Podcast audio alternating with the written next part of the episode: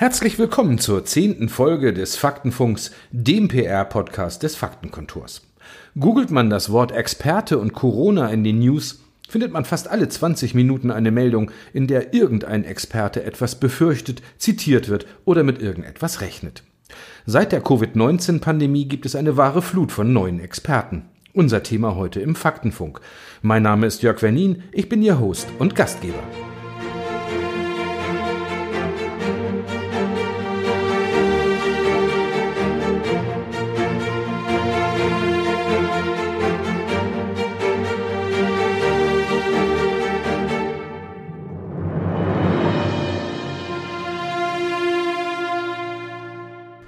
In den Zeichen der Unsicherheit und der Krise suchen die Menschen nach Ordnung, Wissen und Führung. Der Shutdown und alle seine damit verbundenen Folgen hat die Menschen weltweit extrem eingeschüchtert und auch verunsichert. Jetzt schlug die Stunde der Virologen, der Mediziner und der Politiker. Und mit ihnen gab es plötzlich eine Vielzahl von ganz neuen Experten. Anne Will und Co. suchten händeringend nach eloquenten Gästen. Auf den sozialen Kanälen warben die neuen Experten mit Wissen und Fachkenntnis. In einem zweistündigen Webinar, natürlich teuer bezahlt, konnte man in Windeseile plötzlich zum Krisenkommunikator werden. Darüber sprechen wir heute im Faktenfunk mit Jörg Fortmann, einem sehr erfahrenen Krisenexperten und Geschäftsführer des IMWF, dem Institut für Management und Wirtschaftsforschung. Herr Fortmann, was zeichnet denn nun wirklich einen guten Krisenkommunikator aus? Der gute Krisenkommunikator ähm, schaut über das Tagesaktuelle hinaus und überlegt sich, äh, mit welcher Krisenstrategie er nicht nur heute und morgen, sondern auch in den nächsten Wochen und auch durchaus zwei, drei Monaten bestehen kann und dabei äh, durchaus einpreist, äh, was denn da noch an Entwicklungen äh, passieren kann. Äh, der schlechte Krisenkommunikator äh, sieht jetzt ähm, Opportunitäten, auf die er draufspringt ohne zu überblicken, dass sich das möglicherweise in Kürze rächen könnte. Covid-19 hat ja viele Unternehmen, Verbände und Politiker verunsichert. Wer wurde denn hier gut und wer wurde unter Umständen auch schlecht beraten? Das erkennt man, glaube ich, ziemlich klar daran, ähm, wer den strategischen Höhenzug in der Kommunikation besetzt hat. Ähm, ich will dieses Bild gerne auflösen.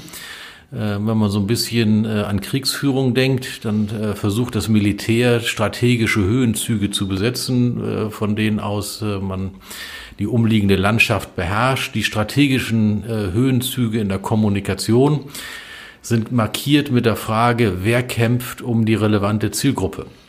Und in diesem Fall äh, um Covid-19 war die relevante Zielgruppe die Menschen, die normalen Menschen in Deutschland. Und ähm, es waren all die gut beraten in dieser Krise, die in ihrer Kommunikation um die Menschen in Deutschland gekämpft haben, nicht um irgendeine Sache, um eine Branche, um irgendwelche Fördergelder, sondern diejenigen, die gesagt haben, wir müssen den Menschen in Deutschland helfen und brauchen dafür Lösungen. Also ganz klar äh, den Fokus weg von ihrer eigenen Institution, von ihrem eigenen Unternehmen hin zu den Menschen, die am Ende des Tages von Covid-19 äh, betroffen sind.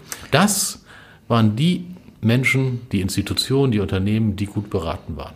Dann gab es aber auch bestimmt Negativbeispiele. Was würden Sie denn sagen, wie wurde Armin Laschet beraten? Wenn man diese ganze Geschichte mit der Story Machine und der Rüge jetzt wegen der Studie da aus Heinsberg äh, mal so sich vor Augen führt. Wurde er gut beraten oder schlecht? Story Machine ist äh, ein GAU. Äh, so etwas darf nicht passieren. Das ist genau das, was ich gerade eben sagte. Der gute Krisenkommunikator denkt nicht über die Opportunität nach, die er heute hat, äh, sondern schaut dann eben auch zwei, drei Wochen weiter, ob sich das durchträgt. Äh, sowas ist ganz schrecklich. Derartige ähm, Konzepte ähm, bedürfen einer Transparenz, wenn die Öffentlichkeit weiß, da wird ein Wissenschaftler unterstützt, komplexe wissenschaftliche Sachverhalte so der Öffentlichkeit zu erklären, dass sie es versteht, dann ist das eine durchaus legitime Sache und da kann man sehr offen damit umgehen. Bei Story Machine entstand der sehr unglückliche Eindruck, dass sich hier äh, um eine Manipulation der Öffentlichkeit handelte und wo man nicht ganz sicher war, war das jetzt für Laschet, war das um Herrn Laschet zu gefallen, war das mit Genehmigung des Herrn Laschet. Sehr, sehr unglücklich und äh, für alle Beteiligten, äh, vom Wissenschaftler über den Ministerpräsidenten bis hin für Story Machine, äh, eine sehr, sehr unglückliche Geschichte. Woran könnten denn Unternehmen, äh, die haben ja auch Bedarf an Krisenkommunikation, jetzt einen guten Experten erkennen? Und wie ist da die Spreu vom Weizen zu trennen? Reicht es, wenn man auf die Seite der, die Internetseite guckt und da Referenzen durchliest oder was muss man tun? Ja, die Referenzen sind ein Anfang, aber ich sage mal, eine gute Experte taucht jetzt nicht wie der Phönix aus der Asche auf ähm, und äh, erzählt von sich selbst, dass er der größte Held der Nation ist, äh, sondern hat, wie man das im Englischen sagt, ein Track Record, also ich sage mal eine Vergangenheit, ähm, wo durchaus zu sehen ist, dass es ein Mensch ist, der sehr fundiert in der Vergangenheit berichtet hat, äh, der große Kompetenz hat, der äh, von der Community anerkannt ist ähm, und dementsprechend dann eben auch wirklich als Experte bezeichnet werden kann. Wir haben viele selbsternannte Experten in den letzten Wochen gesehen, ähm, mit durchaus kritischen Stimmen, die dann gefolgt sind, ähm, ob das denn wohl der richtige und der wahre Experte ist. Die haben sich ja nun präsentieren können. Vertrauen denn die Menschen blind, wenn äh, in Tüdelchen ein Experte etwas erklärt? Das Vertrauen äh, ist so eine Geschichte, weil ich sage mal, die Menschen, die wir da draußen haben, haben natürlich wenig Möglichkeit, faktisch zu beurteilen, was der Experte sagt.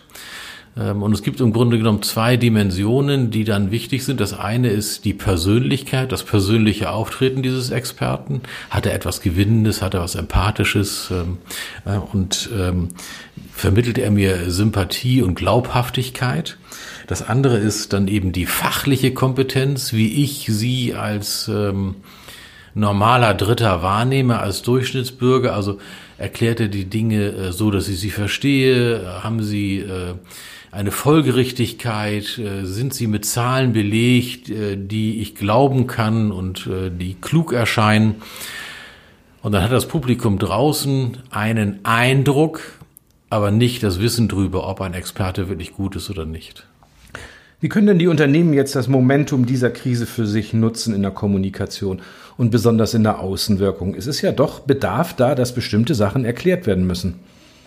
Ja, es müssen Dinge erklärt werden, aber wenn ich darüber nachdenke, wie Unternehmen in der Krise sich profilieren können, ähm, dann beschränkt sich diese Möglichkeit, sich zu profilieren, nicht nur auf das Erklären, ähm, wenn ich jetzt ein medizinisches Forschungsinstitut bin oder ähnliches, dann ist meine Rolle durchaus auch, dass ich erklären kann. Aber wir haben ja durchaus auch Unternehmen, da die können gar nicht so viel erklären.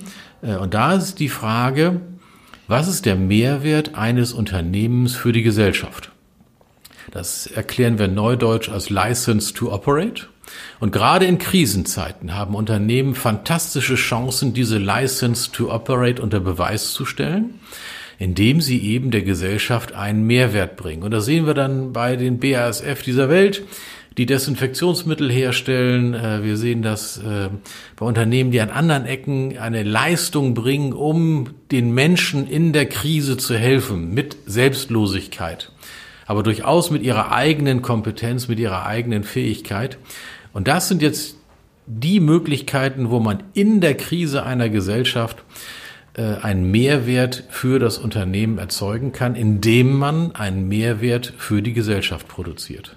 Könnte man da schon Fazit ziehen? Haben äh, mehr Unternehmen das jetzt gut gemacht in der Krise oder haben mehr eigentlich wie die Schlange auf das Kaninchen gestarrt, was da von außen auf sie einprasselte und haben gar nichts gemacht?